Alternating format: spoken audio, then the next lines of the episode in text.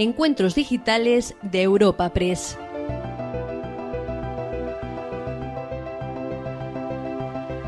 Comenzamos una nueva edición de los encuentros digitales de Europa Press para ofrecerte el último foro tecnológico celebrado en The Valley. En esta ocasión, el evento se ha celebrado bajo el título La inteligencia artificial como motor de la innovación, con la participación de Pilar Valcárcel, Spain and Portugal Country Manager at Tabula, Diego Mayada, CTO de Indesia, Pablo González, especialista en Big Data e Inteligencia Artificial de GMV, y Soledad Camacho, directora de ventas de sector público de Salesforce. El coloquio que hoy te ofrecemos ha sido moderado por el responsable de Portal TIC en Europa Press, Sergio Alonso, y cuenta con el patrocinio de The Valley y Econocom. En primer lugar, podemos escuchar al director de innovación en The Valley, Juan Luis Moreno, y a continuación, inaugurando el foro tecnológico, a Carmen Artigas, secretaria de Estado de Digitalización e Inteligencia Artificial. Buenos días, buenos días a todos. Eh, mi nombre es Juan Luis Moreno, soy socio fundador de, de The Valley, de este espacio en el que estáis. Eh, es un placer, eh, secretaria de Estado, bienvenida, bienvenidos todos. Muchísimas gracias a, a, Europa Press por organizar una vez más este foro tecnológico aquí en nuestra casa.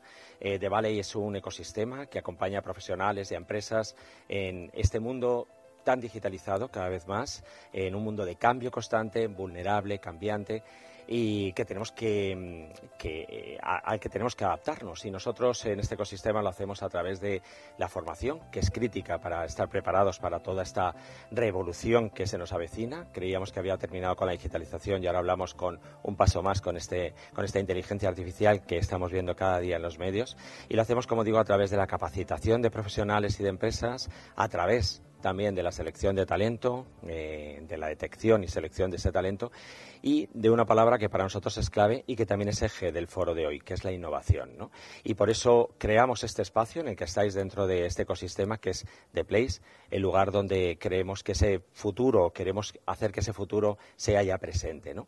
Por eso aquí vamos abordando el impacto de las tecnologías disruptivas como el blockchain, como la robótica, como eh, la realidad inmersiva, como, como no, la inteligencia artificial en los distintos sectores de actividad. Así que os invitamos también a que si estáis eh, interesados en hacer este recorrido alrededor del Ágora en algún momento con vuestras compañías, con vuestros compañeros, con vuestras empresas, pues podéis disfrutar. Ahora estamos abordando el sector de la salud, que es uno de los que están más impactados. Eh, hoy para nosotros es un día especial por albergar este, este, evento. Es el primero de la segunda temporada, el quinto que organiza eh, Europa Press y hoy es precisamente el día de la inteligencia artificial como motor de la innovación. Para nosotros en The Valley eh, hay dos ejes que creemos que van a perfilar la nueva era de la digitalización, que es justamente la sostenibilidad, que va a ser otro de los temas que va a abordar también este, el siguiente foro tecnológico. Pero hoy quizás un poquito más adelantado y de forma emergente, como estamos viendo estos días, con el impacto de esta nueva inteligencia artificial generativa y conversacional de la que todos estamos hablando, pues es la inteligencia artificial. Hablábamos del aprendizaje de máquinas, hablábamos del aprendizaje profundo de las máquinas, eh, hablábamos también hace unos años de la singularidad humana, donde la inteligencia artificial iba a superar esa inteligencia humana, pero vemos que esto se acerca y de qué manera, ¿no? Ayer el fundador de OpenAI, seguro lo habéis oído hablar en Estados Unidos, hablaba de, que es necesario la regulación cuanto antes y seguramente Europa sea uno de los pioneros. Hablaba ahora con, Sergio eh, de Europa Press, eh, precisamente hablando de, este tema, ¿no? de cómo Europa seguramente sea uno de los pioneros en regular. Bueno, pues eh, para hablar de todo esto vamos a tener expertos que ahora os van a presentar, os va a presentar Sergio, pero quiero dar la bienvenida pues a una de las eh, mayores expertas en Big en inteligencia artificial en nuestro país, que es la secretaria de Estado para la digitalización e inteligencia artificial en España, que es Carmen, Carmen Artigas, que conocéis todos, y que siempre es un placer escucharla, la verdad, por su forma de comunicar y por sus conocimientos, que además pues eh, siempre pues lo hace de una forma brillante en los foros en los que hemos tenido oportunidad de escucharla. Así que bienvenida, Karma, cuando quieras. Gracias.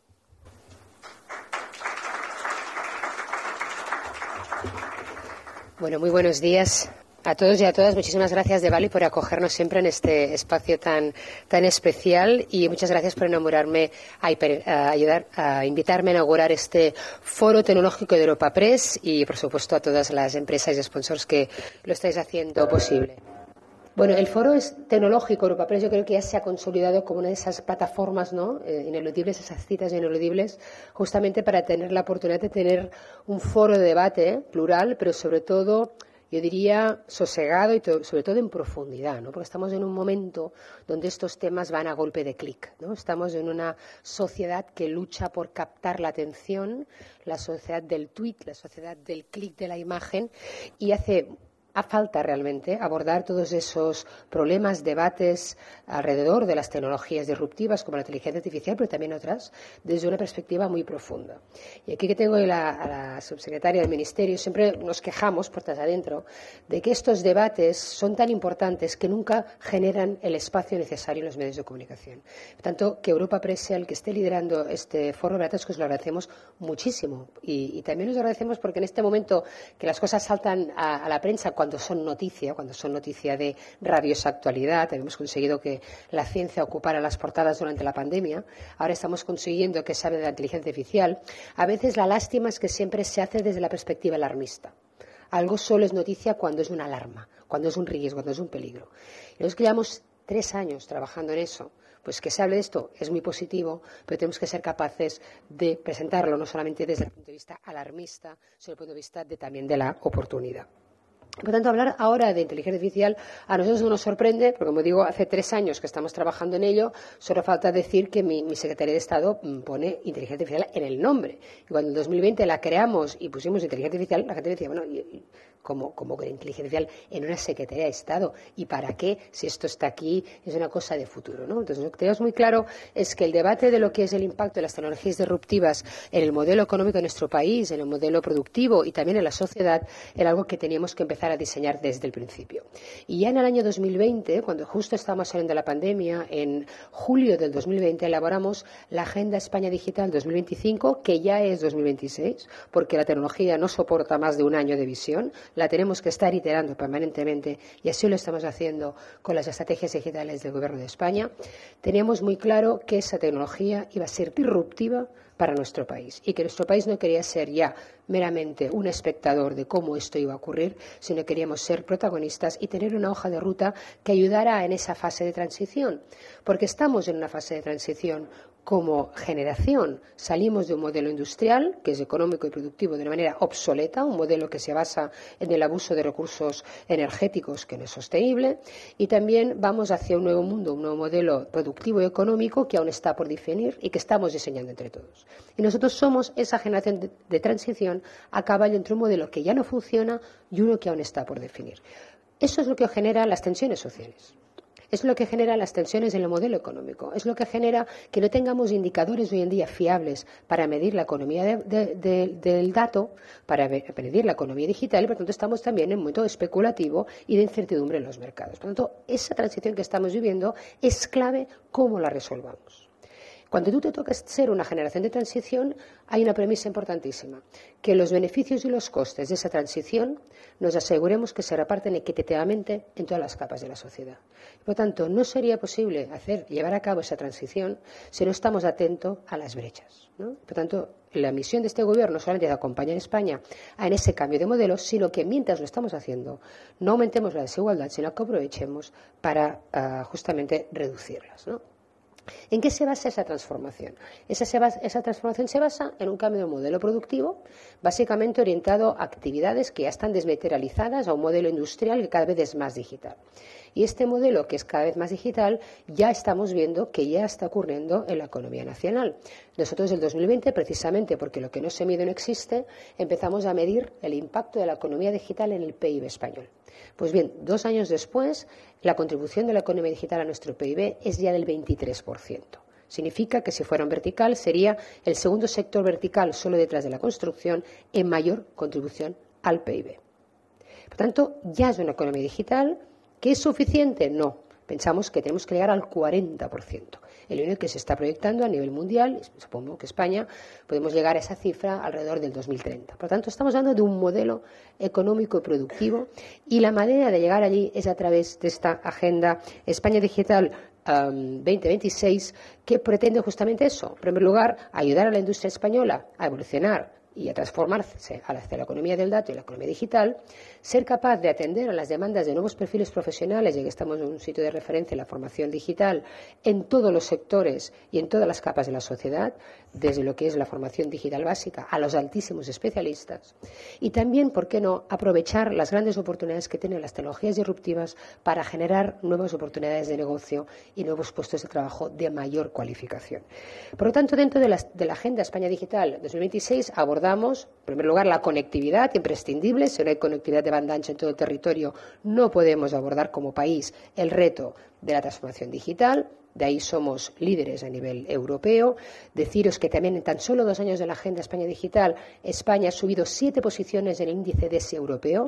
Llegamos, cuando llegamos nosotros estábamos en la posición undécima y en tan solo dos años estamos en la posición séptima, siendo la economía de las seis grandes europeas más digitalizadas de Europa, es decir, Francia, Italia, Portugal, están muy por detrás, Alemania está muy por detrás de España, por tanto, de los seis grandes países, España es la economía más digitalizada.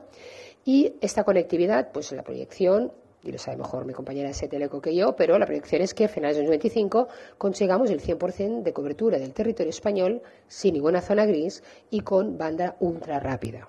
A finales de 2023 ya estamos en el 95% de cobertura del ámbito urbano y 85% de cobertura en el ámbito rural.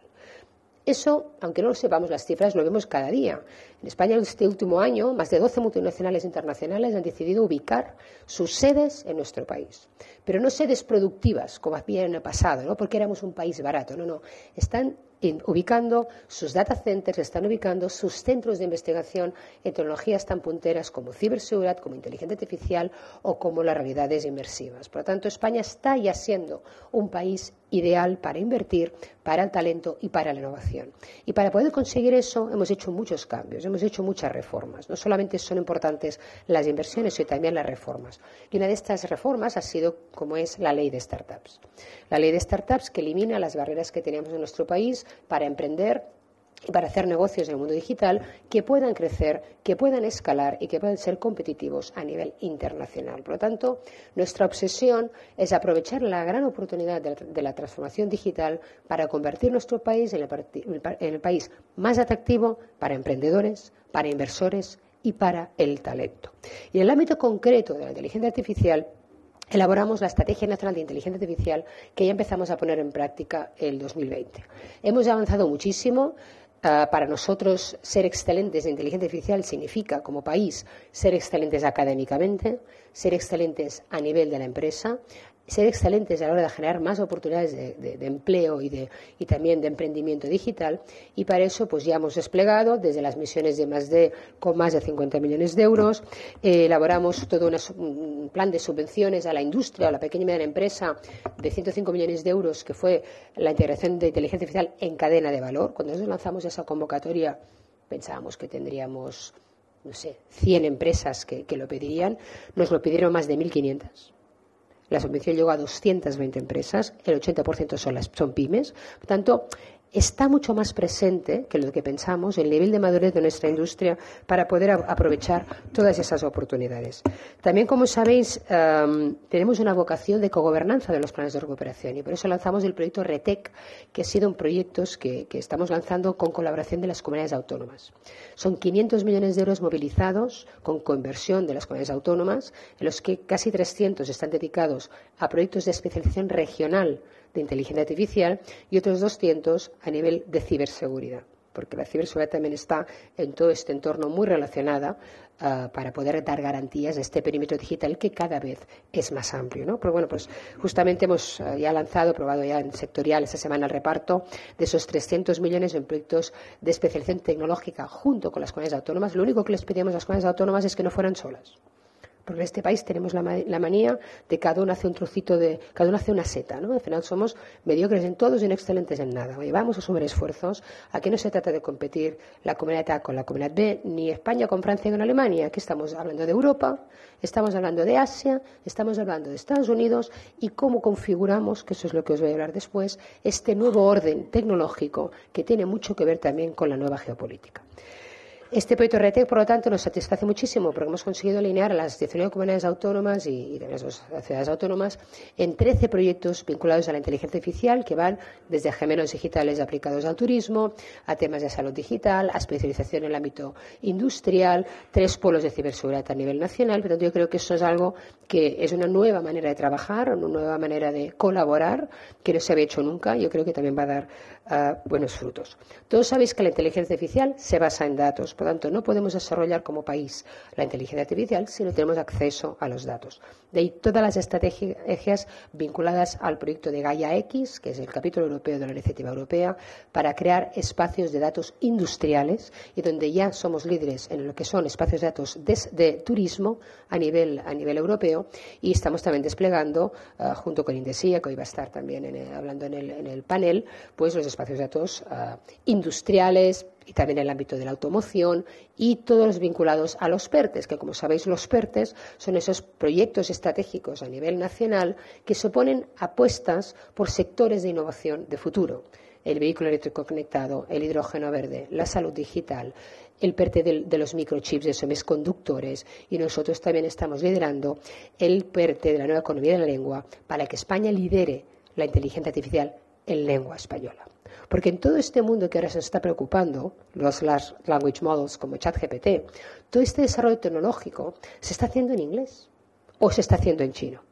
Y aquí tenemos una gran oportunidad de que España y junto con Latinoamérica, que somos 600 millones de, de, hispanohablantes, tengamos también una ventaja competitiva cuando el lenguaje está haciendo realmente el gran canal de comunicación de manera natural en la relación hombre-máquina. No podemos dejar que la colonización tecnológica nos termine colonizando a nivel cultural. Cuando hablamos de los riesgos de inteligencia artificial, un primero es hablar de los sesgos. Obviamente el sesgo de género. ¿Cómo vamos a corregir el sesgo de género en una inteligencia artificial que se ha entrenado en un idioma que no tiene género ni en el nombre ni en el adjetivo? Porque el inglés no tiene femenino ni en el nombre ni en el adjetivo. ¿Cómo vas a detectar esos sesgos en ese idioma que no ha sido entrenado en origen con esa lengua. Por lo tanto, hay muchísima, muchísima oportunidad de que España lidere esa tecnología. También lo estamos haciendo las tres patas, datos, capacidad de computación e inteligencia artificial. Los datos con los espacios de datos de Gaia X y la computación con el proyecto Quantum Spain. También estamos liderando el desarrollo del ordenador cuántico en Europa. España es el único país que va a tener dos ordenadores cuánticos. Estamos desarrollando a través del Quantum Spain y con la red española de supercomputación dos ordenadores cuánticos en distintas estrategias, uno también de annealing y otro de manera más clásica, más dos emuladores cuánticos, más todo el ecosistema de Mare Nostrum 5, que genera que nuestro país sea único en el ecosistema híbrido HPC computación cuántica. Pues bien, el ordenador de Quantum Spain lo estamos desarrollando 100% con componentes europeos y con empresas europeas. Y esto, junto a la apuesta por el PERTE de los semiconductores, son críticas, estas apuestas, para consolidar lo que llamamos la soberanía digital europea. Evidentemente, la pandemia, la crisis de suministro posterior, la crisis energética, ahora también la guerra de Ucrania, pone, pone la alerta, pone el foco en la necesidad de Europa en reducir su extrema dependencia de países terceros, llámese Asia, llámese Estados Unidos, sobre todo en el ámbito tecnológico. Eso no significa que, que, tengamos de prohibir o dejar de colaborar con grandes empresas multinacionales de todos los países que además aquí están ayudándonos, nos han ayudado siempre, están creando puestos de trabajo de calidad. Lo que tenemos que, decir, eh, que tenemos que uh, tener en cuenta es que Europa debe ser competitiva también allí, debe poder competir. Tenemos que ampliar también nuestros espacios de competencia y muchas veces delegamos en los, otros países pues, la producción o el ensamblaje de ciertos productos porque eran más baratos, siempre digo que una cosa es delegar y otra cosa es abdicar.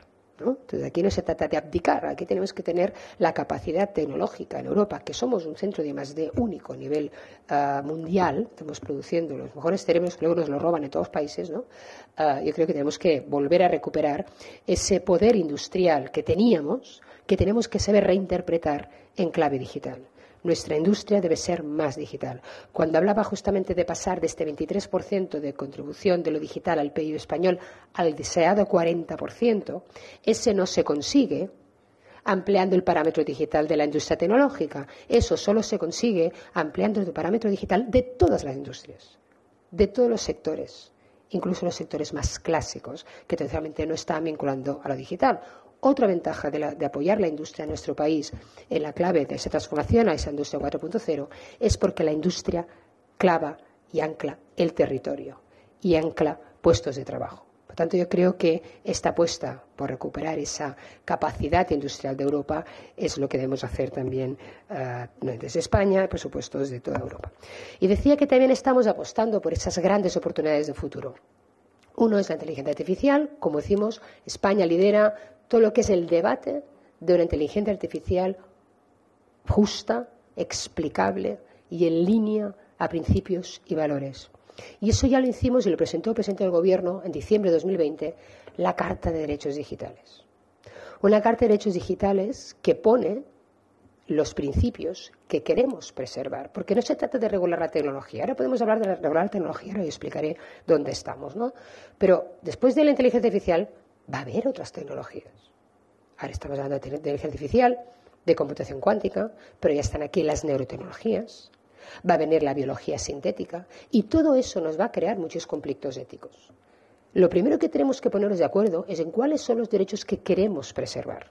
Y cuando nos hayamos puesto de, eh, acuerdo en los derechos que queremos preservar, vemos cómo utilizamos la regulación para poder ser garantistas con la protección de esos derechos. Por tanto, el primer análisis que hicimos ya en 2020 fue decidir cuáles eran esos derechos que queríamos preservar como ser humanos, como ciudadanos, en un mundo digital.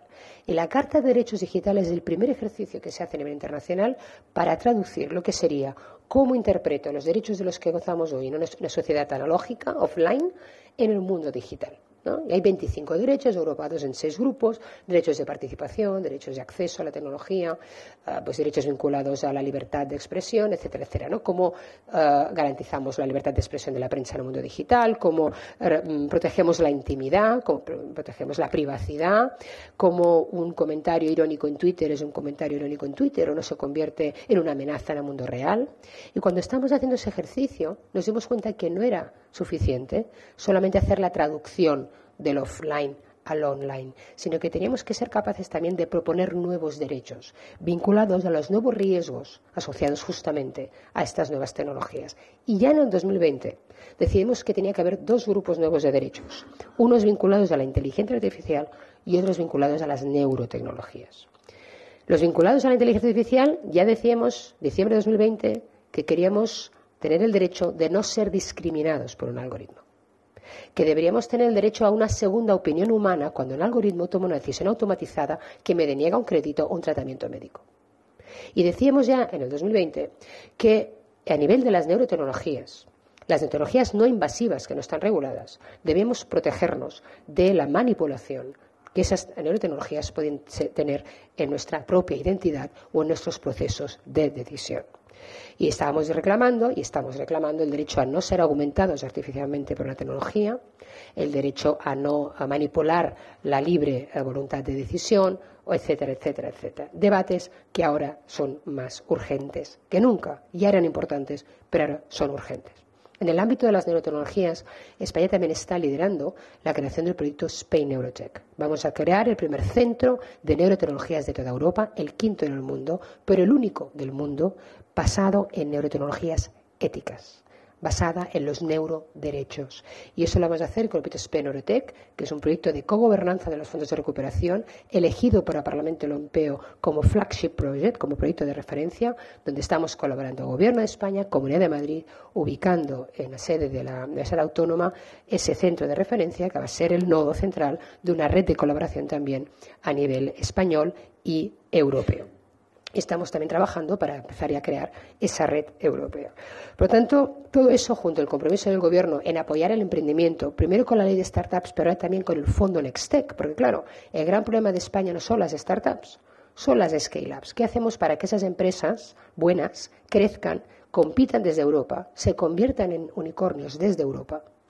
Y pueden, ¿no? las perdamos, ¿no? porque nos las compran de Estados Unidos, desde Israel o desde cualquier otro punto de Asia, y allí es cuando perdemos esa contribución de valor que pueden hacer a la economía, a la sociedad. Pues bueno, que sepáis que levantamos el fondo Nextec, que es un fondo público-privado, un fondo de fondos, donde empezamos con 2.000 millones públicos para, digamos, casarlo con 2.000 millones privados, y ya hemos doblado, en estos momentos son 8.000 millones de euros disponibles de un fondo público-privado, 4.000 millones de euros públicos desde el ICO, para ah, machear uno a uno con 4.000 millones de euros privados.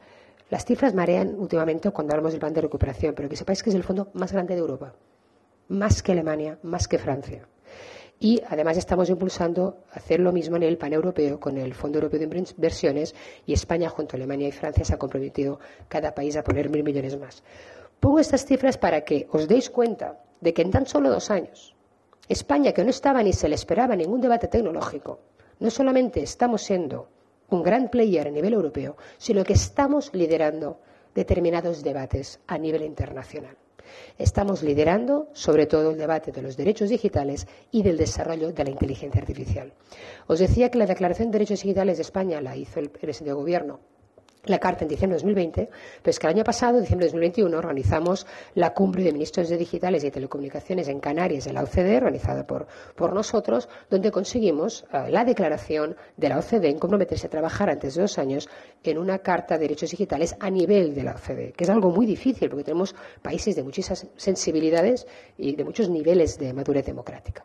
Pero recientemente el presidente del Gobierno, en marzo, en República Dominicana, firmó la carta y participó, junto a 33 países, del ámbito iberoamericano, se firmó la Carta de la Declaración Iberoamericana de Principios y Derechos en el entorno digital.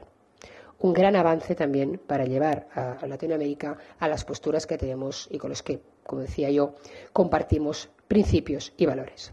Y eso me llega a la parte que está hoy tan de moda, que es precisamente la regulación de la inteligencia artificial. Nosotros en la Estrategia Nacional de Inteligencia Artificial ya contemplábamos dos cosas un observatorio del impacto social de los algoritmos y un sello de calidad de los algoritmos. Eso ha evolucionado y no solamente vamos a hacer un observatorio, sino que vamos a ser el primer país del mundo en crear una agencia de supervisión de la inteligencia artificial, una agencia nacional de supervisión de la inteligencia artificial que estará ubicada en A Coruña. Y eso permitió que nosotros nos postuláramos ante la Comisión Europea para probar y para ser el primer país que elaborara el sandbox regulatorio de la inteligencia artificial. Cuando ahora estamos viendo que el mundo descubre que se tiene que regular la inteligencia artificial, nosotros decimos, bienvenidos al club. Nosotros ya lo decíamos hace tres años. Hace tres años que a nivel europeo se está trabajando en un reglamento europeo de supervisión de la inteligencia artificial, que precisamente vamos a cerrar nosotros durante la presidencia europea. Tanto, realmente uno de los hitos que tenemos que conseguir en nuestra presidencia es cerrar el expediente legislativo del Reglamento Europeo de la Inteligencia Artificial. Tanto va a ser el primer reglamento del mundo que ponga límites a este desarrollo tecnológico sin cortapisas, que sin duda alguna tiene impacto enorme en nosotros y en la sociedad. Y por lo tanto, tenemos un papel protagonista en este momento. Y por eso nos adelantamos. Dijimos, mira, cuando eso entre en vigor, cuando cerremos el reglamento, se aprobará en enero de 2024. Pero le vamos a dar dos años a la industria para que se adapte. Como no hayamos hecho los deberes antes, estos dos años se pueden convertir en cuatro. Pero cuando lleguen las pymes van a decir, yo no estoy preparado, como pasó con la GDPR. Y queremos evitar eso, queremos evitar que haya dos, tres, cuatro años más en la que la inteligencia artificial se desarrolle sin ninguna cortapisa, porque el impacto negativo que eso puede tener en la sociedad luego va a ser imposible de revertirlo hacia atrás. Es como el cambio climático. El CO2 que hemos emitido ya no se puede eh, eliminar. Tenemos que ahora eh, utilizar la tecnología para capturar el CO2 que hemos emitido, pero tenemos que dejar de contaminar, pero lo que hemos contaminado ya difícil resolverlo. ¿no? Eso puede pasar igual en la inteligencia artificial. El daño que podamos crear cuando no tenemos el control va a ser muy difícil revertirlo, etcétera. por eso es importantísimo que hagamos el trabajo previo que ya estamos haciendo ahora con el sandbox regulatorio que esperamos a final de este mes sacar el Real Decreto Ley para invitar a las empresas a participar de este ejercicio, porque lo que se trata del sandbox regulatorio es lo que han definido los reguladores, más o menos con un lenguaje jurídico y administrativo, ¿Eso en qué se traduce a nivel práctico? España es el primer país, un ejemplo, en, que elaboró una ley de protección de datos que inspiró la GDPR, pero que también ha introducido el concepto de transparencia algorítmica en la ley Rider. Decir que la relación entre empleador y empleado debe ser transparente cuando esa mm, relación está mediatizada por un algoritmo. Muy bien, queda muy bien todo, pero ¿eso en qué significa? Transparencia algorítmica, ¿qué significa? ¿Qué dato le tengo que pedir a la empresa? ¿Qué pruebas tengo que hacer al algoritmo? ¿Cómo se audita el algoritmo? ¿Qué es una aplicación de riesgo? ¿Qué es un sesgo? Todo eso nos tenemos que poner de acuerdo para traducirlo en metodologías de mejores prácticas y en herramientas que permitan que una pyme sin tener que invertir muchísimo dinero y tardar dos años en adaptarse, lo puede hacer desde el día uno que aplique la regulación. Bueno, pues esa es la labor que ya estamos haciendo, llevamos un año trabajando en la parte de la metodología y de las mejores prácticas, al final de mes invitaremos a las empresas y va a ser, va a ser un ejercicio abierto a grandes empresas, a pequeñas, a sectores regulados y a no regulados, para que entre todos nos podamos de acuerdo en cómo tenemos que adaptar el desarrollo tecnológico para que cuadre con esas limitaciones posibles del reglamento futuro. ¿En qué fase está el reglamento de la inteligencia artificial? Como sabéis, el reglamento es algo que cuando entre en vigor, entra en vigor de una vez entre los países, no es como una directiva que luego se transpone país por país. Por tanto, es muy importante eh, este proceso. La Comisión ya fijó su posición y recientemente, hace apenas cuatro días, la fijó el Parlamento. Y luego falta que la presente el Consejo y entrar en la fase que llamamos de trílogos para llevar este consenso final. El hecho de que se empezara antes, ¿no? A tres años, pues fue malo, pero está bien, porque en ese momento no se contemplaba la inteligencia artificial generativa. De hecho, no se contempla ni hace falta que se contemple, porque no estamos regulando la tecnología, estamos regulando solo los usos de riesgo de la tecnología. hay gente que dice que eso no es suficiente. Yo creo que es un gran primer paso. ¿no? decir, lo que está bien para ti y para mí no hace falta que lo regulemos. Vamos a tener que regular aquello que realmente afecta y tiene riesgos eh, pues, sociales, riesgos eh, incluso existenciales en el desarrollo tecnológico. Pues bueno, en el debate realmente ahora más, más candente está alrededor de la monitorización a tiempo real del reconocimiento facial en espacio público. Algo que, desde el punto de vista europeo, debe estar prohibido. Ya no solamente es una aplicación de riesgo. Hay dos cosas que la Comisión dice que son prohibidas, que no hay ninguna razón para su uso.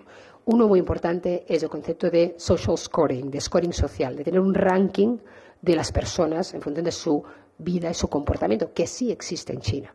Entonces, lo que queremos desde Europa es pues que eso no sea ni tan solo aceptable. ¿no? Y luego están las aplicaciones de riesgo, ahí que estamos un poco en el debate, bajo qué condiciones, búsqueda de un, niño que se ha perdido o temas de antiterrorismo, sí que se pueda uh, reclamar o aceptar el reconocimiento facial en espacio público. Bueno, como veis son temas uh, muy controvertidos pero muy actuales. Y cuando nosotros decimos que hasta ahora Europa estábamos solos y nos hemos sentido muy solos tanto en la defensa de los derechos digitales como en la propuesta de regulación de inteligencia artificial, es porque ni, Estados Unidos ni China estaban por la labor. Y todo el mundo, en cierta manera, nos miraba un poco por encima del hombro y decía, mira, están aquí los, los, europeos que les encanta regular, ¿no? Bueno, esto va a matar la innovación y por tanto nosotros vamos a adelantar por la derecha porque queremos más rápido, porque no pondremos límites a la innovación. Y todo el mundo descubre que cuidado que se nos puede ir por las manos, ¿no? Yo creo que esto es muy importante, este punto. Es un punto de inflexión. Que veamos debates de regulación en Estados Unidos, como ya está ocurriendo. Que veamos debates de regulación en China, como ya está ocurriendo cuando China está muy preocupada, por ejemplo, con el tema de las deepfakes, ¿no? Y de la usurpación de tu voz y tu imagen y de generar contenidos artificiales, donde Europa estamos proponiendo que haya un sello de una marca de agua en todo lo que se genera inteligencia artificial. Estos son debates importantísimos. Que ayer Sam Altman esté declarando en el Congreso que el presidente Biden estuviera también reunido con EAI, que el presidente Sánchez con el presidente Biden el viernes pasado estuvieran hablando de derechos digitales y de inteligencia artificial y cómo estas dos potencias se tienen que alinear para tener esa regulación internacional. Porque hace falta elevar eso a nivel internacional. Hace falta que la Carta de Derechos Digitales se eleve a nivel internacional y hace falta que la regulación de inteligencia artificial se eleve a nivel internacional como se elevó la de la energía atómica. Porque nos puede pasar lo mismo. Estamos descubriendo algo que se nos puede ir por las manos. Por tanto, cuando nosotros seamos que vamos a ser pues la primera mm, geografía, el primer continente que va a regular la inteligencia artificial, quizá va a ser imperfecto. Quizá no habremos previsto todos los casos, pero es mejor el 80% de una ley hoy que el 100% de cero pasado mañana cuando ya no estemos de tiempo de regularlo hacia atrás. Por tanto, cuando hablemos de regulación europea, hasta ahora decíamos que éramos la tercera vía, ¿no? que había un modelo americano de desarrollo tecnológico donde estaba controlado por las grandes empresas, básicamente cuatro, que controlan todos los datos de las personas a los que acceden por consentimiento, que había un modelo asiático liderado por China, donde hay un control clarísimo de los datos y de la inteligencia artificial por parte de los gobiernos, y que Europa quería ser la tercera vía, quería regular la inteligencia artificial para garantizar que los datos y sus usos están en manos de los ciudadanos y que participamos de su gobernanza y de ponerles límites. Pues yo digo que eso que era la tercera vía ya no es la tercera vía, es la única vía. Y el mundo se ha dado cuenta que la vía europea es la única vía. Y que más allá de definir un estándar legal o un estándar técnico, estamos definiendo un estándar moral. Aquello que igual Europa va a conseguir por regulación, igual Estados Unidos o China lo consiguen por reputación. Porque aunque eso sea posible que tú lo hagas tecnológicamente, aunque sea posible que en tu país sea legal, yo no voy a aceptar que lo hagas como ciudadano o como consumidor. De la misma manera que ahora una empresa que pueda contaminar, que esté en un país que pueda contaminar, yo no quiero asociarme a esa empresa, ni quiero trabajar con esa empresa, ni quiero hacer negocios con esa empresa, ni yo voy a comprar sus productos, ni yo como ciudadano voy a autorizar que tú contamines. Creo que tenemos que elevar esa conciencia ciudadana de poder generar ese estándar moral y exigir a nuestros gobiernos, exigir a nuestras empresas transparencia y gobernanza alrededor de algo tan importante para el futuro nuestro, pero sobre todo para las siguientes generaciones. Porque nuestro rol como sociedad de transición, siempre lo digo, es resolver dos grandes problemas de la humanidad que si no resolvemos nosotros no va resolver nadie. Uno, el de la sostenibilidad del planeta. Tenemos que resolver el problema del cambio climático y la sociedad de la industria, porque si no lo resolvemos nosotros, no habrá problema, planeta B para nuestros hijos. Pero el segundo es resolver absolutamente todos los conflictos tecnológicos, todos los conflictos éticos vinculados al desarrollo tecnológico. Hoy de la inteligencia artificial, mañana de la biología sintética y de lo que pueda surgir. Y por lo tanto, si no lo hacemos nosotros, nuestros hijos no van a estar a tiempo de revertir hacia atrás los problemas sociales, de problemas mentales, de manipulación, etcétera, etcétera, etcétera, que pueden surgir de esta revolución tecnológica. Ahí tenemos un problema, que es que si bien la, la lucha por el cambio climático ha sido liderado por las generaciones jóvenes que han, que han tenido que convencer a los seniors de que ese era el cambio, en el mundo de los derechos digitales es al revés no estamos viendo a los jóvenes reclamar sus derechos digitales. ¿Cómo queremos que reclamen derechos que no saben que tienen porque no los han tenido nunca? ¿Cómo va a reclamar un joven el derecho a la privacidad si no lo ha tenido nunca? Si desde que nació su padre le colgó la foto en Instagram. ¿Cómo va a reclamar los chicos jóvenes el derecho al control de los datos que no lo han tenido nunca? Por tanto, realmente nos toca a nosotros ese, ese debate de los derechos digitales, de los derechos democráticos, de posiciones democráticas, que nos ha costado tanto conseguir en el mundo digital, porque nuestros hijos no son conscientes de derechos que no han tenido nunca, pero nosotros sí. Por tanto, yo creo que estamos en un momento que es un punto de inflexión para la humanidad, que Europa está liderando este debate, que afortunadamente ya se está tomando Estados Unidos, ya se está tomando prácticamente eh, más países en el mundo y esperemos que, que se siga. Por tanto, este va a ser, seguir siendo nuestro compromiso como gobierno, que el desarrollo tecnológico, por supuesto, es importante, tiene muchísimo sentido cuando ponen las personas en el centro y que vamos a seguir apoyando el progreso tecnológico siempre y cuando eso revierta en progreso y beneficio social. Muchas gracias.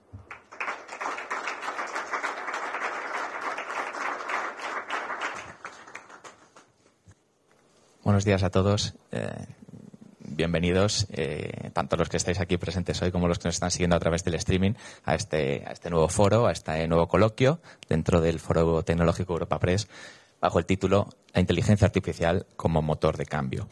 Eh, en primer lugar, permitidme dar las gracias a, la secretaria de Estado, Carmen. La intervención magnífica nos ha puesto el listón altísimo. Y dar las gracias pues, a los patrocinadores de este evento, a Econocom, a Tabula y a The Valley por apoyarlo.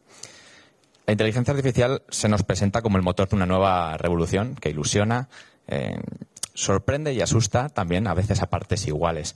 Y por eso es tan importante, tanto desde los medios de comunicación como desde las empresas, como de, de la administración, pues arrojar un poco de luz a todos aquellos que quieren informarse sobre estos temas. La parte más visual de la llegada masiva de la inteligencia artificial la ponen eh, pues los modelos de lenguaje como ChatGPT o las herramientas de, creación de imágenes como Midjourney. Pero esta aplicación de la inteligencia artificial eh, a, la, a la empresa tiene un recorrido mucho más amplio en el ámbito empresarial y, está llamada a marcar un antes y un después en cuestiones como la eficiencia, la automatización de procesos o la gestión del dato. Según un reciente informe de McKinsey, la mitad de las empresas ya aplican inteligencia artificial en su negocio y todo apunta a que esto va a ir en aumento. Y es por eso, como decía antes, que es tan importante conocer de primera mano y junto a los expertos, pues cuáles son las aplicaciones que se están llevando a cabo eh, para entender y profundizar sobre las oportunidades y riesgos de esta tecnología. Y para ello, contamos con los siguientes ponentes que paso, que paso a presentar. Bueno, tenemos a Pilar Valcárcel, que es la country manager de Tabula para España y Portugal. Diego Mayada, que es el CTO de Indesia. Eh, tenemos a Soledad Camacho, que es directora de ventas del sector público de Salesforce. Y a Pablo González, que es responsable del área de Big Data e Inteligencia Artificial en GMV. Eh, os, lanzo una primera pregunta, os animo a, que de, manera breve os presentéis y contéis qué hacer en vuestras empresas y, asociaciones. Y quería que nos contaseis en qué momento estamos en el desarrollo de la inteligencia artificial y qué papel puede jugar o está jugando ya esta tecnología a nivel empresarial. Si queréis, seguimos el, orden que tenemos. Genial. Eh, muy buenos días a todos. Eh, soy Pilar Valcárcel, Country Manager de Taula en España y Portugal. Eh, millón de gracias, lo primero, por, eh, por, bueno, por poder estar aquí con todos vosotros. Una mañana muy interesante eh, para Europa Press y gracias a Devale por sus magníficas oficinas. Eh, bueno, Tabula, básicamente somos líderes de recomendación de contenido. trabajamos con los anunciantes, ayudándoles a escalar ¿no? sus, mensajes a los usuarios y por otro lado, ayudamos a los publishers, a los editores, a monetizar, a crear ese mensaje ¿no? con esos usuarios y a la recirculación de contenido orgánico, al intercambio de audiencias. Parece sencillo, pero no es tan sencillo. Eh, realmente nosotros llevamos trabajando con inteligencia artificial desde hace ya más de 10 años, ¿no? Eh, como decía, por un lado ayudando a esos anunciantes a, encontrar a los usuarios en lo que es el Open Web, ¿no? Eh, dentro de, ese mundo ¿no? del Open Web, que, bueno, es, hay mucho ¿no? de qué hablar ¿no? cuando hablamos de inteligencia artificial. Y, con nuestros propios algoritmos ¿no? conseguimos que, los editores, ¿no? que, los publishers puedan llegar y alcanzar eh, ese, ese nivel, ¿no? Ya lo que decía, no solo de monetización, sino también de un crecimiento de audiencia, ¿no? de un crecimiento orgánico de lo que son los contenidos publicitarios y editoriales. Hola, buenos días. Eh, yo soy Diego Mayada, eh, soy CTO en el consorcio Indesia. Eh, Indesia es un consorcio industrial formado por grandes empresas que estamos un poco buscando lo que es el ayudar al impulso de la, inteligencia artificial en, la industria, en, nuestras cadenas de suministro, donde al final convivimos ¿no? un poco grandes empresas con, con, pymes, o sea, con empresas un poco donde la inteligencia artificial pues tiene distintos grados de, digamos, de madurez, ¿no?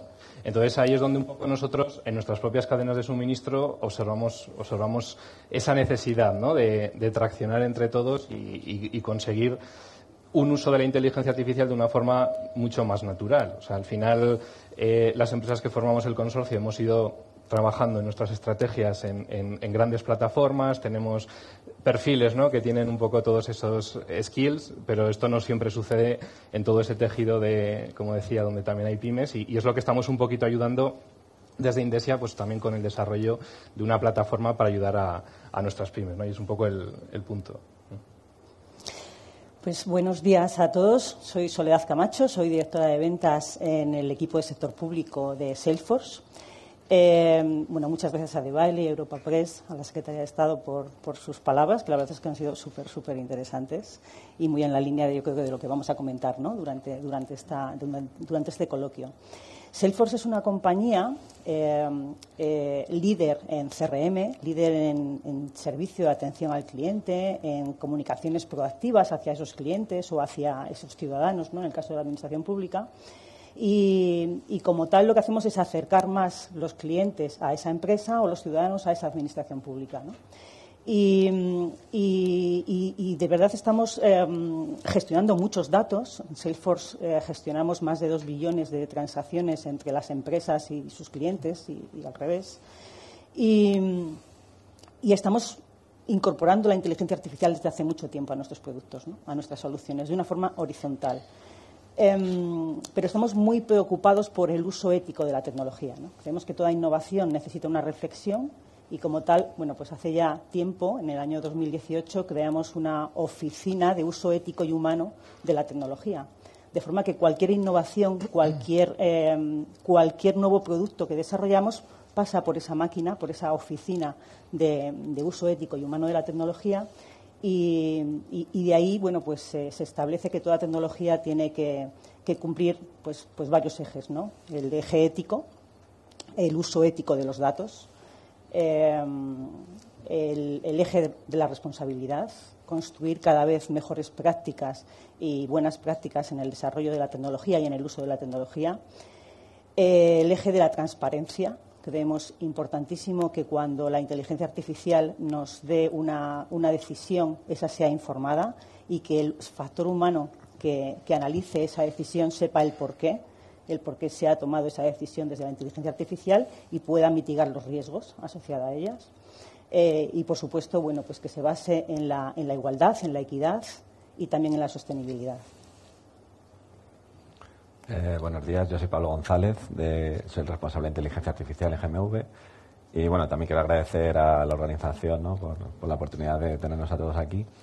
Y bueno, mm, un poco hablaros de GMV. GMV es, una, es un grupo tecnológico eh, multinacional, pero 100% de capital español. ¿no? yo creo que es una de esas pocas empresas eh, que, hemos conseguido ¿no? este, este hito. Y bueno, pues eh, tocamos muchos palos. Somos líderes en temas de, sobre todo de aeroespacial, ¿no? de centros, desarrollo de centros de control, de temas de satélites, eh, aeronáutica, defensa y también en temas de ciberseguridad y, medicina, ¿no? Toda, toda, la toda la tecnología aplicada a la, a la, medicina. Entonces, bueno, nuestra visión también de la inteligencia artificial es, eh, bueno, pues pues obviamente tiene muchas aplicaciones, tenemos eh, muchas oportunidades, pero nosotros lo vemos también desde un punto de vista ¿no? de, esa ciberseguridad, ¿no? que no todo vale. Es necesario tener muy presente, no, la ciberseguridad entendida tradicionalmente, ¿no? como pues, que no haya brecha de ciberseguridad, sino que bueno, pues que los datos eh, tienen que mantener su privacidad, eh, las empresas tienen que mantener la soberanía de sus datos y bueno, que no todo vale ¿no? en, este, en este mundo de la IA. Diego, vosotros en, Indesia eh, trabajáis para impulsar, pues, sobre todo, el uso del dato y la inteligencia artificial en empresas y pymes eh, de todo el tejido industrial español. ¿En qué medida percibís que se han multiplicado los proyectos que incluyen estas tecnologías? Eh, bueno, nosotros percibimos que, estamos en un momento donde, hay mucho interés. ¿no? también estamos en un nuevo hype con el tema que hablábamos también antes de la, IA generativa. Entonces, creemos que es un momento muy interesante porque al final eh, todo el mundo quiere utilizar la tecnología para, con, el objetivo de mejorar, pero muchas veces falta el, decir, vale, ¿y cómo lo hago? ¿no? Entonces, ahí es donde nosotros estamos intentando ayudar un poquito con la parte, digamos, de cómo generar esos casos de uso. De hecho, también estamos lanzando eh, datatones un poco con el objetivo de, motivar y, enseñar un poco las capacidades ¿no? que se pueden generar en estos, en estos ecosistemas. Pero también observamos que, eh, de alguna forma, la gente también, eh, las pymes en este caso, dice, vale, eso está muy bien, pero ¿qué vas a hacer con mis datos? ¿no? Que es un poco también lo que también comentaban los compañeros, ¿no? con la parte de seguridad. Y ahí es donde creemos que toda la aceleración del tema de los espacios de datos, que también comentábamos, eh, a través, en este caso, de, de Gaia X, donde también estamos desde, desde Indesia colaborando, eh, pues, pues puede ser lo disruptivo, ¿no? Es decir, poder lanzar casos de uso donde siempre, digamos, la tecnología te garantice que tienes la soberanía y el, y el control de los datos. da vosotros en Salesforce, con vuestro software, digamos que acompañáis tanto a las empresas como a la administración en esta transformación digital. ¿no? Eh, ¿Puede haber hoy en día una transformación digital exitosa sin apoyarse la inteligencia artificial? Y en este sentido, ¿cómo, cómo estáis incluyendo la IA en vuestros productos y servicios? Pues una digitalización exitosa, ¿no? Que me preguntas por ello, creo que pasa por la cómo medimos, ¿no? Esa, digitalización exitosa, ¿no? Y yo creo que pasa por la satisfacción, ¿no? La satisfacción de aquel que se relaciona conmigo, como empresa o como administración pública, ¿no? Y creo que para eso es fundamental utilizar la inteligencia artificial, porque al final lo que conseguimos es tener un montón de datos que tenemos que estructurar y tenemos que, que analizar, ¿no? Y analizar pues con, el sentido común, que es lo que comentaba al principio, ¿no? ese factor humano que siempre tiene que intervenir. En, Salesforce, eh, cuando en el año 2016, cuando las empresas estaban ya eh, empezando a crear equipos de datos ¿no? para analizar datos, decidimos eh, incorporar inteligencia artificial y no como un producto adicional ¿no? a todo nuestro portfolio de soluciones, sino como un producto transversal que toda aquella solución Salesforce pudiera beneficiarse de esa inteligencia artificial. ¿no? ¿Para qué? Bueno, pues para, favorecer esa digitalización, para favorecer esa satisfacción del usuario final y de, y de la empresa y del cliente que está relacionándose con ella y, poder bueno pues dar una, unas predicciones mucho más eh, mucho más personalizadas y mucho más en tiempo real ¿no? que al final es lo que hacemos tanto en un modelo de ventas como en un modelo de servicio al cliente y utilizando modelos de predicción o modelos de, inteligencia artificial diferentes ¿no? desde un deep learning hasta un modelo de regresión logística en función de qué caso de uso o qué se necesita se utilizará un modelo u otro para poder predecir de una forma más efectiva y productiva. Pilar, vosotros en Tabula tenéis una visión muy interesante de todo lo que tiene que ver con la inteligencia artificial y el, marketing. ¿En qué medida estáis integrando pues, herramientas como ChatGPT o, similares en el catálogo de herramientas y cómo puede cambiar esto las dinámicas actuales del marketing? Eh, bueno, nosotros en, en, Taula es verdad que nos centramos mucho en, la innovación, ¿no? Eh, realmente nuestro equipo de R&D en Tel Aviv es un equipo muy grande que está continuamente ¿no? desarrollando y siempre, siempre, siempre, o sea, a mí me encanta el mensaje cuando tengo eh, un mensaje a un anunciante, ¿no? un mensaje a un editor, eh, es el desarrollo de la innovación, ¿no? Es un partner tecnológico muy importante para ellos. Eh, estamos haciendo pruebas, estamos en una primera fase haciendo pruebas de, esta integración del ChatGPT, en el que, bueno, todavía es muy pronto, pero realmente eh, los anunciantes pueden beneficiarse, ¿no? como bien decía, de, escalar ¿no? esos mensajes, esas campañas, de eh, crear múltiples contenidos ¿no? en tiempo real y poder llegar a, tener una visión muy diferente de lo que hasta ahora hemos, hemos vivido ¿no? y hemos trabajado. Yo personalmente, si he hecho la vista atrás en los, no sé, los 15 años, la evolución ha sido una, una auténtica locura. ¿no? Eh, ahora mismo estamos hablando de ChatGPT o inteligencia artificial a un nivel que hace 15 años no se conocía. Como digo, en el caso de Taula es verdad que llevamos 10 años trabajando en, este, en, lo que es inteligencia artificial y el desarrollo tecnológico puro y duro, pero es, eh, es queda mucho por hacer, yo creo, y, pero las ventajas ahora mismo son, son claras, ¿no? Eh, tanto para un anunciante como para un editor, beneficiarse de esta evolución tan, tan, tan grande ¿no? de, de la tecnología. Hablo desde GMV. Cuéntame un poquito, porque me gustaría que, dada vuestra experiencia en la implementación de proyectos más concretos, nos, nos contáis algún caso práctico en el que esté trabajando. Creo que es interesante también para, darnos cuenta de cómo la inteligencia artificial está presente cada vez más en las empresas. Pues mira, yo creo que lo más, lo más interesante, ¿no? lo que más se puede entender es en el mundo de la salud, ¿no? pues esta, esta pequeña revolución que está existiendo, porque bueno, pues es un sector que tradicionalmente pues, le ha faltado medios ¿no? para, para desarrollar toda esta tecnología pero que por contra tiene una cultura del dato y, unas ganas de innovación muy fuertes. Entonces, bueno, ahora con, estas oportunidades ¿no? de los nuevos fondos, pues sí que estamos desarrollando muchos casos de uso.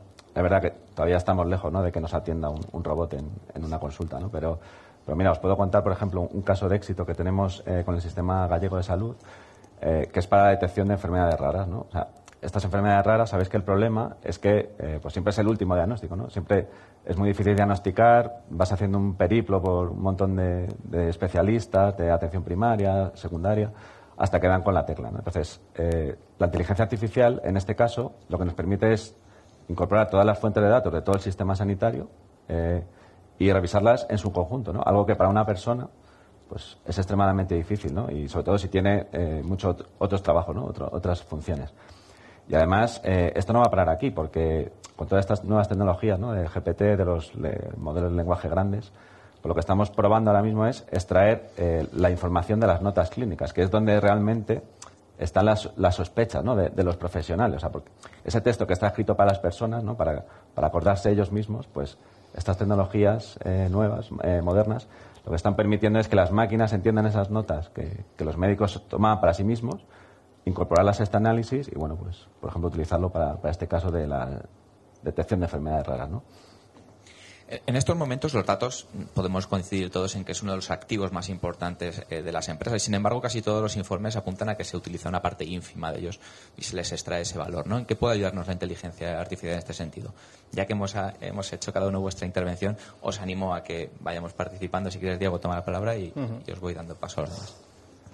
Bueno, eh, una pregunta muy, interesante. Al final, eh, yo creo que es, son muchos retos ¿no? los, que, los que se pueden llegar a abordar. Eh, ahora ha comentado un poco el compañero el, el cómo puedes eh, conseguir nuevas, nuevas respuestas. ¿no? O sea, eh, las compañías todas tienen muchos sistemas de información. Seguro que hay compañías que hace 20, 30 años, ¿no? antes de que se hablara de Big Data, inteligencia artificial, ya, ya disponían de algunos de esos datos. ¿no?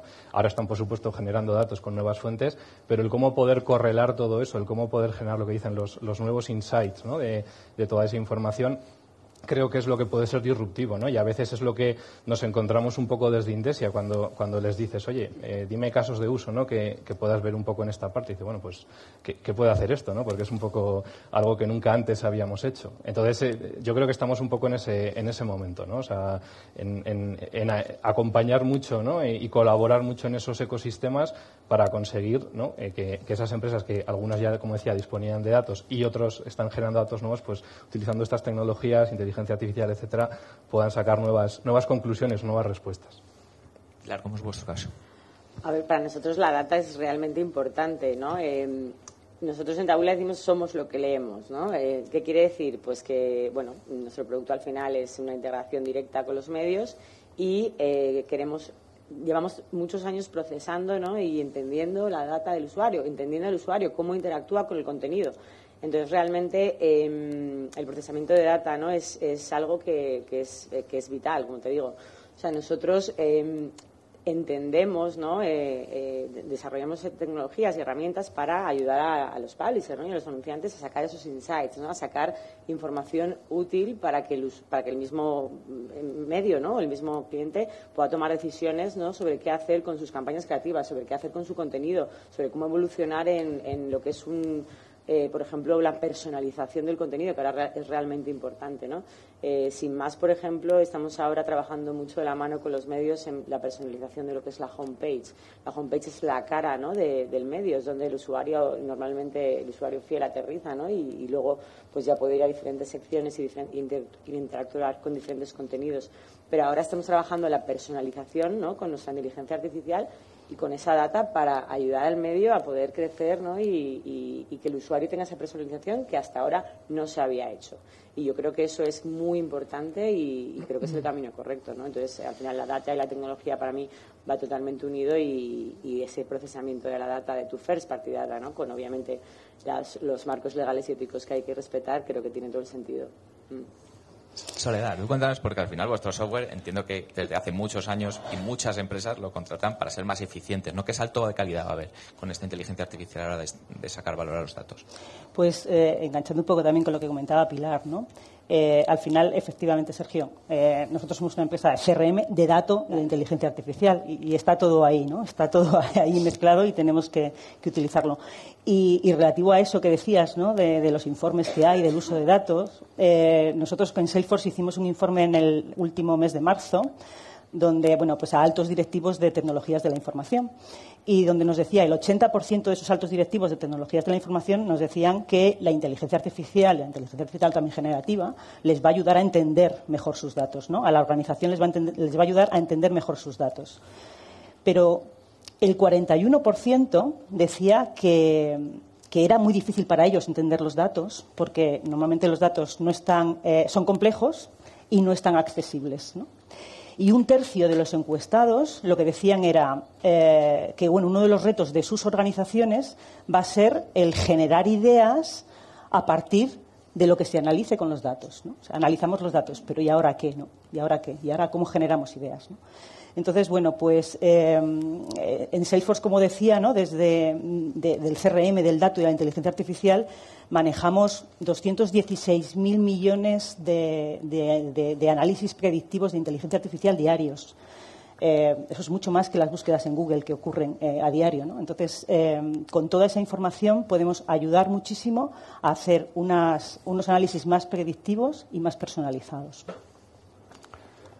Pues fíjate, yo lo que, lo que creo que está pasando aquí es que eh, no siempre es fácil que las empresas puedan explotar sus propios datos con sus propios recursos y, yo lo veo más que el futuro pasa por eh, ¿no? pues todos estos espacios de datos europeos, ¿no? todas estas iniciativas, GaiaX, eh, bueno, Simple, todas estas que están ocurriendo en Europa ahora mismo y que un poco la barrera también será el tema de la privacidad. ¿no? O sea, cómo podemos al mismo tiempo entrar en esta economía del dato, en, en esta compartición de datos, sin perder la privacidad y la soberanía y bueno, pues yo creo que habrá que mirar de reojo también a la tecnología que puede dar una solución a esto, ¿no? Como por ejemplo las tecnologías de mejora de la privacidad que se conocen, que, nos van a permitir pues entrenar algoritmos eh, compartiendo la información pero sin compartir los datos entre varios eh, participantes, varias empresas, no incluso competidores, ¿por qué no?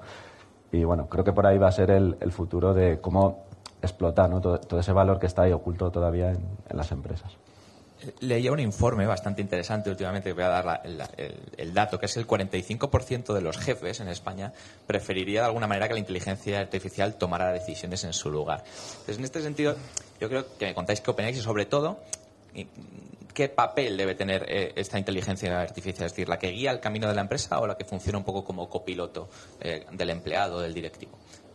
Pilar, cuéntanos. A ver, es que me gusta la pregunta. Eh, sinceramente. Es, tentador, desde luego. Eh, sí, efectivamente. A ver, en un mundo ideal, si te digo en privado, ah, pues sí, mira, ojalá tomara decisiones.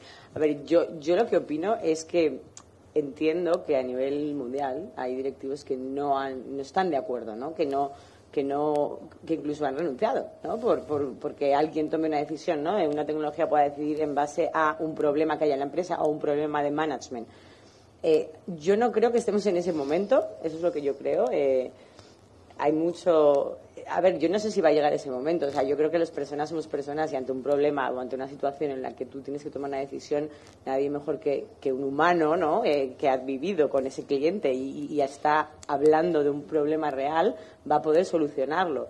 Eh, pero vamos, en el trabajo, en la vida real, con un amigo o tomando un café, ¿no? O sea, otra exploración del copiloto, Exacto. Eh, una, ayuda. A ver, que, se habla mucho de que, eh, pues eso, que, pues el ChatGPT ha llegado a un momento en el que incluso te, te ayuda a un nivel que nos, el humano no conocía, sí, es verdad, pero yo personalmente, y es mi punto de vista, creo que, que, queda mucho por hacer y necesitamos a las personas para, para seguir evolucionando en, en todos los sentidos, sí.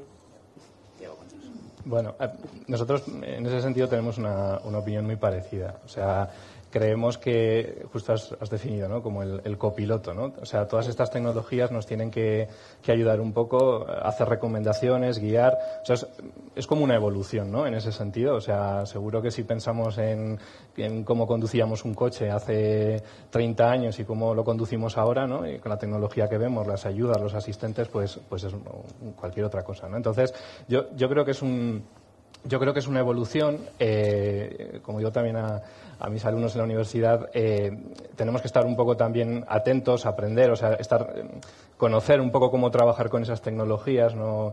Todo el mundo ¿no? ha hecho su, prueba con, algún sistema de IA generativa, por no poner nombres, eh, pero siempre ha sido mucho ¿no? como más anecdótico. ¿no? tenemos que aprender su uso, cómo nos pueden venir bien, cómo, de qué forma aprenden esos sistemas, cómo entrenarles para que sean más, eh, tengan, den mejores recomendaciones, pero yo creo que siempre debemos hablar eso, de, un sistema de recomendación que, que, nos apoye ¿no? a trabajar mejor y a, sacar más valor. Al final esto va de, de poder generar más valor. Pues hablabas del 43%, ¿no? Y, y, se está yendo la encuesta al garete porque con esta base poblacional, con esta base poblacional, no, pues yo me decanto también por este por este lado. Yo creo que, que la inteligencia artificial debe ser una herramienta pero el, el, humano tiene que estar en el loop siempre, siempre. O sea, el, factor, el, el, humano tiene que ser el que tome la decisión y el que mitigue los riesgos de esa, de esa inteligencia artificial. En sanidad ya habías puesto un ejemplo muy parecido. Pero... Sí, eso es. O sea, a ver, yo también creo que depende de la, del impacto ¿no? de la decisión. O sea, no todas las decisiones que toman los directivos tienen el, mismo impacto, ¿no? Y eso, pues habrá algunas decisiones de muy poco impacto, de muy poco valor, que, bueno, pues creo que sí, que se podrán delegar directamente a una IA, pero al final, al final del día eh, hace falta una persona, ¿no? Por ejemplo, en salud, eh, ya sabéis, ¿no? Que está todo esto hiperregulado, ¿no? O sea, la última palabra siempre la tiene que tener una persona, ¿no? Un, facultativo y, bueno, eh, los algoritmos están regulados en base al riesgo, ¿no? De, eh, pues eso, mm, si vas, si vas a hacer un diagnóstico, si es una recomendación, si, bueno, pues eh, es necesario el copiloto, ¿vale? O sea, lo otro creo que sería, estaríamos hablando de una distopía muy, muy fuerte, ¿vale?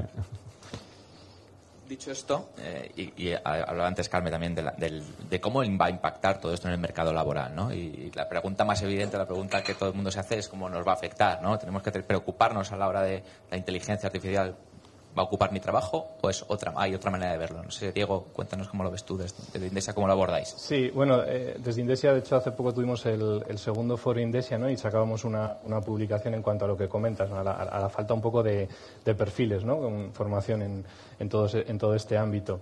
Em, yo creo que al final es, es clave no o sea los, los perfiles se tienen que se tienen que formar. Desde mi punto de vista y como digo también estoy en la parte académica esto no va de que cada vez haya más vamos a decir, bichos raros, ¿no? De esos que, saben de, software, de Big Data e inteligencia artificial, sino que en las distintas, eh, en las distintas carreras existan un poco, pues, eh, un poco esas formaciones orientadas a inteligencia artificial. Yo, por ejemplo, uno de los programas en los que estoy dando clase es, son abogados y les estoy explicando cosas de, inteligencia artificial, Big Data y además eh, es muy enriquecedor porque ellos te dan su, perspectiva, y es un perfil muy técnico, entonces ellos te dan su perspectiva desde su mundo y las preguntas que, te plantean son, muy interesantes. ¿no? yo creo que ese es el, punto clave, ¿no? la palanca, donde todos esos perfiles, ¿no? pues, abogados, economistas, médicos, ¿no? que también hablábamos antes, poco a poco se vayan formando en todas esas en esos skills. Sí.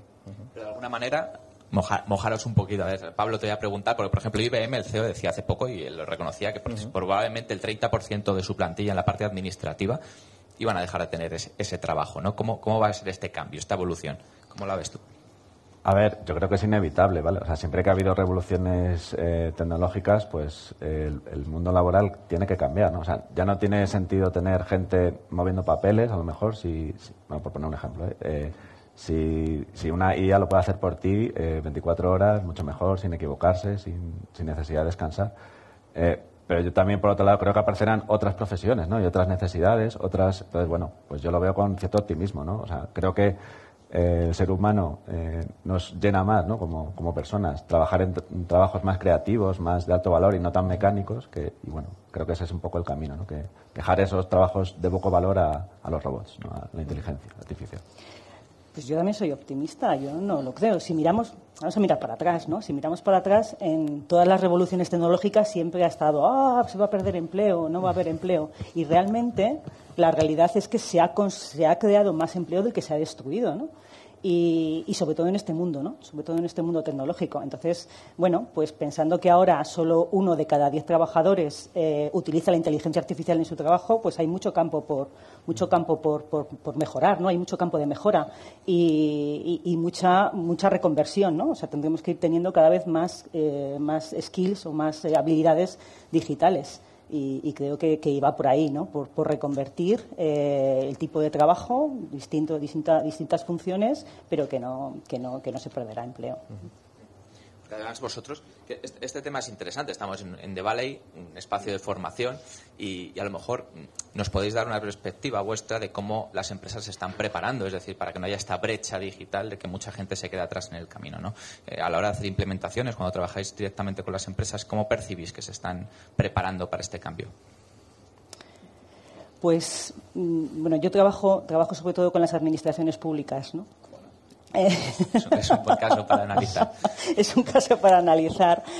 Em, y yo creo que, que, ahí también hay una oportunidad, ¿no? Y una oportunidad importante porque, porque al final, eh, como ciudadanos, cada uno de nosotros podemos, podemos estar cada día un poquito más lejos de esa administración pública, ¿no? Y creo que eh, una preparación que tenemos que hacer desde las administraciones públicas es precisamente acercar al ciudadano a ellas. Y la inteligencia artificial, la digitalización es la oportunidad para ello. ¿Por qué? Porque, porque con toda esa información, con todos esos datos que tienen de nosotros, nos pueden dar unos servicios mucho más proactivos y mucho más personalizados. Entonces, eh, creo que poco a poco se están preparando. O sea, me comentaba eh, ejemplos en salud. Hay otros muchos ejemplos. O sea, ahora ya, pues los centros de atención ciudadana, ¿no? Los CO12, pues ya trabajan de otra forma distinta, ¿no? Y, trabajan de una forma muy, más multicanal y más analizando qué, qué, información tengo y por qué canal me está viniendo, ¿no? Entonces, yo creo que, que, la Administración Pública en este caso sí que va dando pasos a acercarse digitalmente más y, eliminar estas brechas.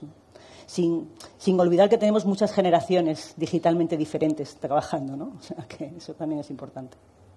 Y Diego, ¿tú cómo, lo ves? Y ya no solo la parte de Reskype, que es un poco lo que, lo que comentaban Soledad, sino mm, desde el talento joven, ¿no? Eres profe, además estás en Dindesia, un grupo mm. que, tenéis muchos ejemplos, ¿no? Ese talento joven que ahora en España tenemos que competir por él y es muy complicado cuando en, un mundo tan pues tan abierto como el que tenemos hoy en día, en el que cualquier, puedes trabajar de cualquier parte del mundo, ¿no? ¿Cómo retenemos ese talento joven para que esté trabajando en España en proyectos tan importantes como la inteligencia artificial?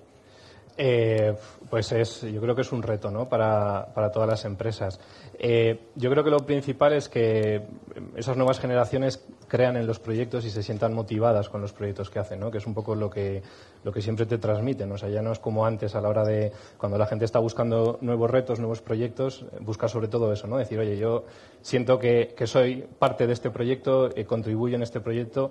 Eh, cambian hasta las propias metodologías de trabajo en los proyectos, ¿no? Las nuevas generaciones y eh, si no hablas de Agile o DevOps o cosas de estas, ya es como, uff, esto es un proyecto del pasado, ¿no? O sea, necesitan trabajar en unos ecosistemas donde las cosas pasen mucho más rápidas en ese sentido y que, vean esa capacidad de poder eh, contribuir. Pero yo también creo que es clave, o sea, creo que es importante la parte de las nuevas generaciones pero también es importante, ya que hablamos de, inteligencia artificial, eh, el, conocimiento de, las otras generaciones, ¿no? de, esa experiencia que está ahí en las industrias. Nosotros en, el tejido industrial, en las cadenas de suministro lo vemos mucho, ¿no? que hay gente con, mucha experiencia, mucho conocimiento y donde la IA no es mágica y, va a hacer lo mismo, va a tener esa, esa experiencia. ¿no? Entonces, también tenemos que subirles a, a ese tren ¿no? y, también ayudarles. Y hay gente con muchas ganas también de, ir hacia esa transformación digital.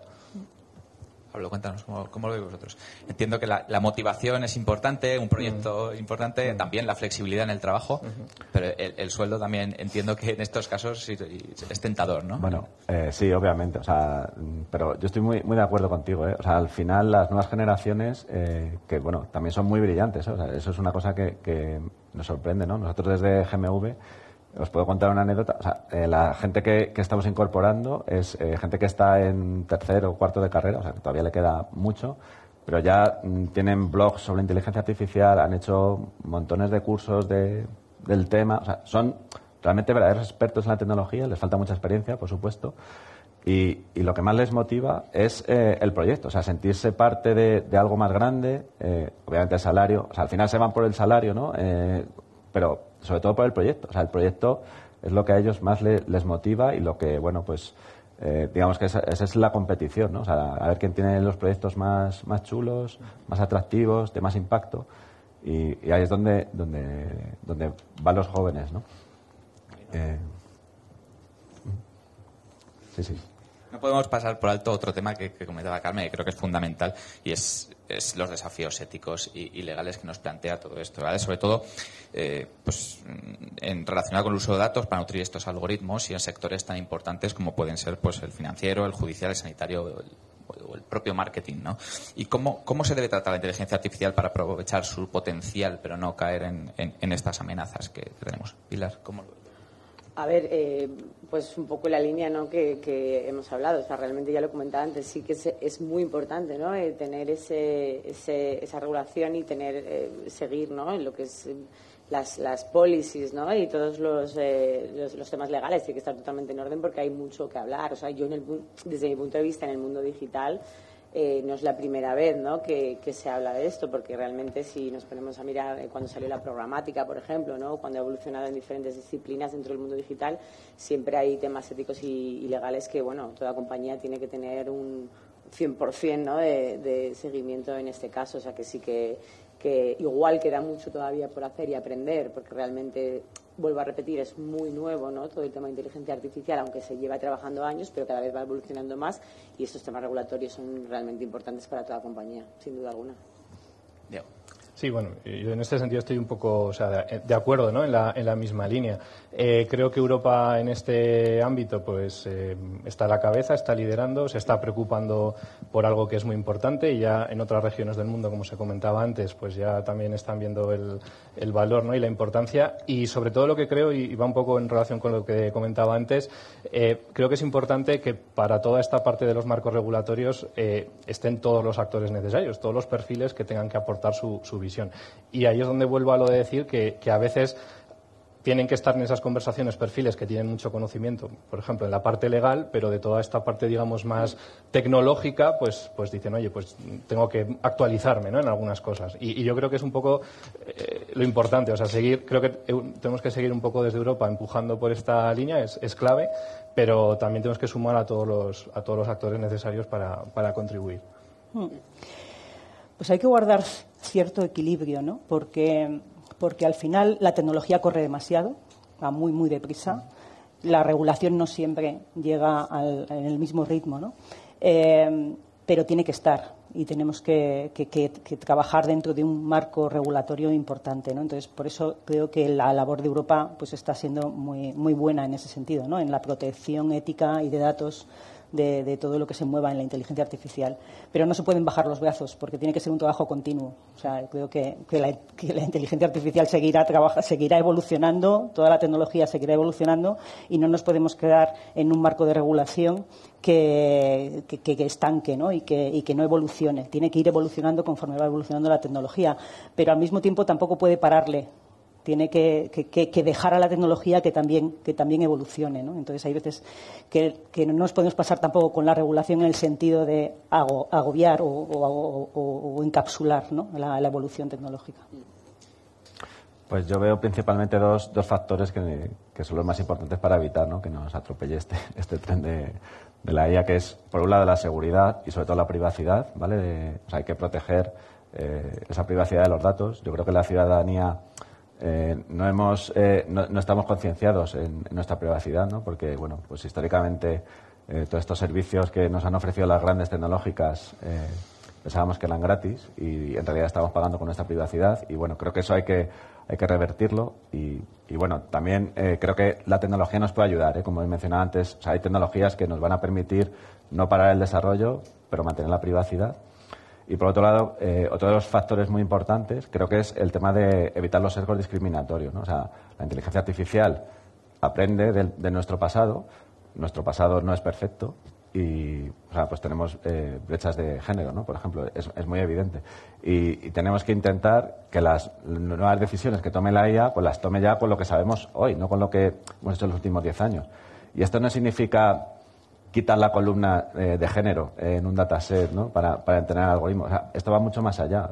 os puedo contar un, ejemplo que, hicimos hace muchos años que para demostrar este caso. ¿no? Era un, ejercicio de laboratorio, de, cogiendo los datos del INE, eh, intentamos eh, predecir el salario de, las personas ¿no? anonimizadas. venía la casilla de hombre o mujer, quitamos esa casilla, entramos en el algoritmo y aún así el algoritmo, aunque no había visto ese dato, eh, a las mujeres eh, predecía siempre sistemáticamente pues varios cientos de euros menos que, a los hombres, ¿no? Entonces, eh, igual hay que mejorar esa cultura, esta vez para los profesionales, ¿no? O sea, tenemos que mejorar, ¿no? no solo en formaciones técnicas, en redes neuronales, árboles de decisión, sino también en, otras disciplinas, ¿no? éticas, legales, pues para que todo esto llegue bien a buen puerto. Antes cuando hablabas de, esta brecha y, comentabas del área industrial, vosotros que trabajáis en muchos sectores, ¿cuál nos diríais que, puede ser los que se están quedando un poco atrás en la parte de la integración de este tipo de herramientas de inteligencia artificial y cuáles van un poco a la vanguardia aquí en España?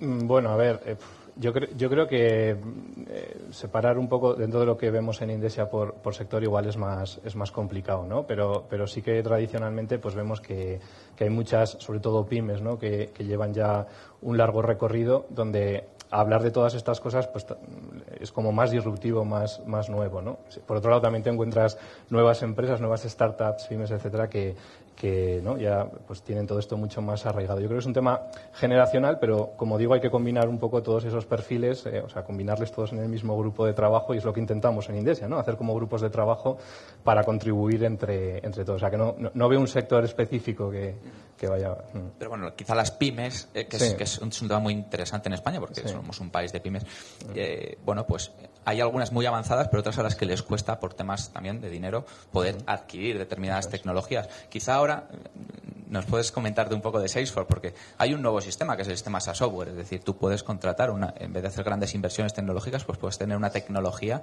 eh, para un proyecto y contratarlo de esa manera. ¿Cómo, puede cambiar eso las reglas de juego de, manera que no solo las grandes empresas puedan acceder a esta tecnología, sino que esté abierta, se democratice de alguna manera para todos? Claro, porque al final, eh, no solo, o sea, tanto para las empresas grandes como para las empresas pequeñas, ¿no? Se puede utilizar el software para un determinado caso de uso. O sea, ni sea, un proyecto puede tener muchos casos de uso. O sea, bueno, pues solo para este caso de uso utilizo este software, ¿no? Y eso es lo que permite y además durante el tiempo que durante el tiempo que, que, dure, ¿no? La, vida de este la vida de este proyecto, el ciclo de vida de este proyecto.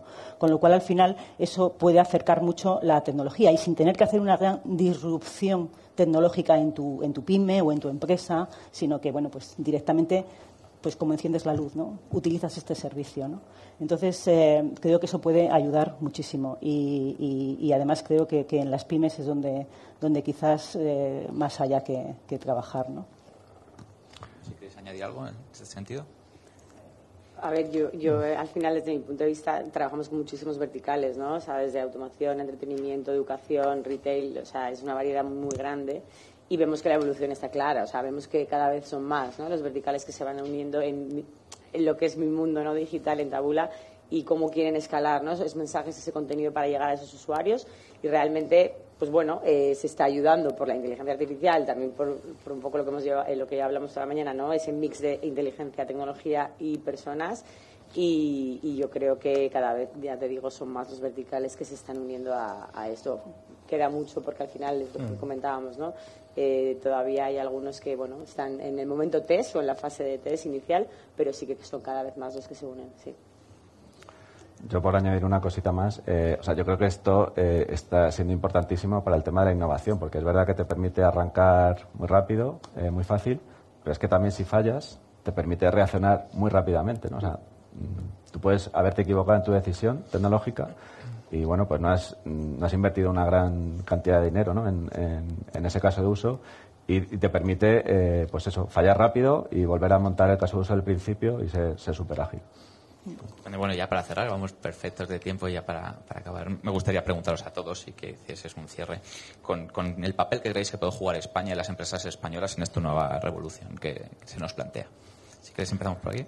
Pues, Pues a ver, yo creo que eh, España, como ha comentado la, Secretaria de Estado, pues eh, ya, eh, tenemos cierto prestigio ¿no? a, nivel, a nivel europeo dentro de, lo que es el mundo de la tecnología de la IA.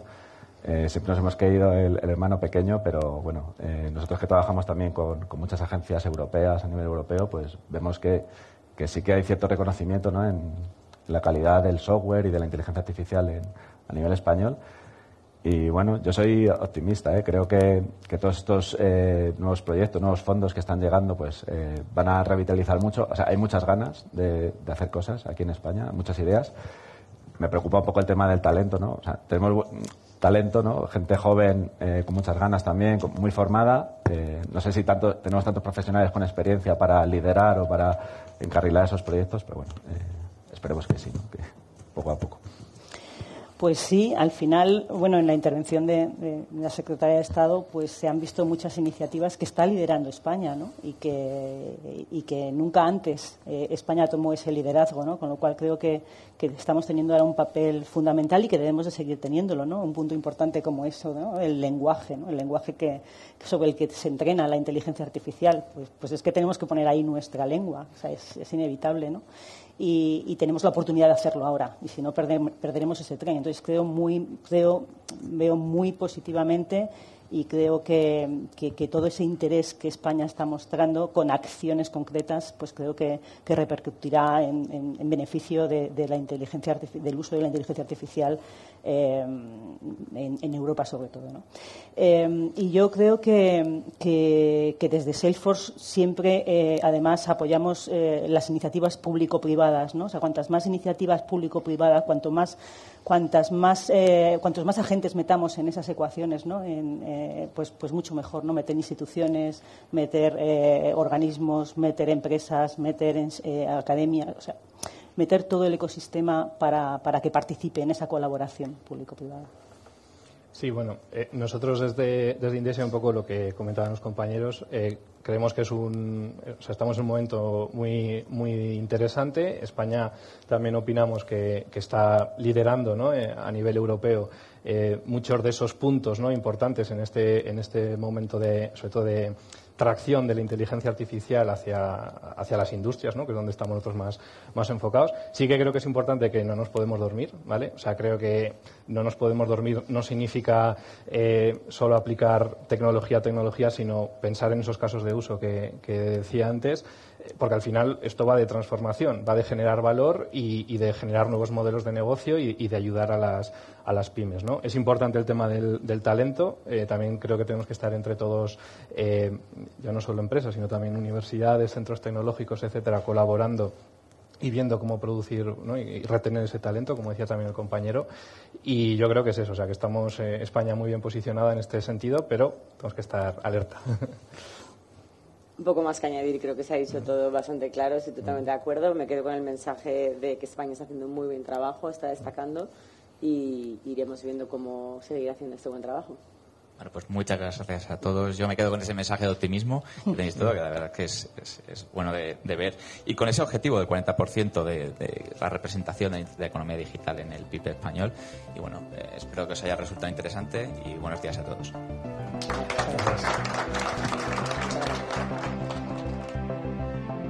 Despedimos esta edición de los encuentros digitales de Europa Press invitando a todos nuestros oyentes a descubrir el resto de episodios de este podcast, así como los del resto de programas de nuestra red a través de europapress.es barra podcast. Recuerda que todos ellos están disponibles en las principales plataformas de podcasting.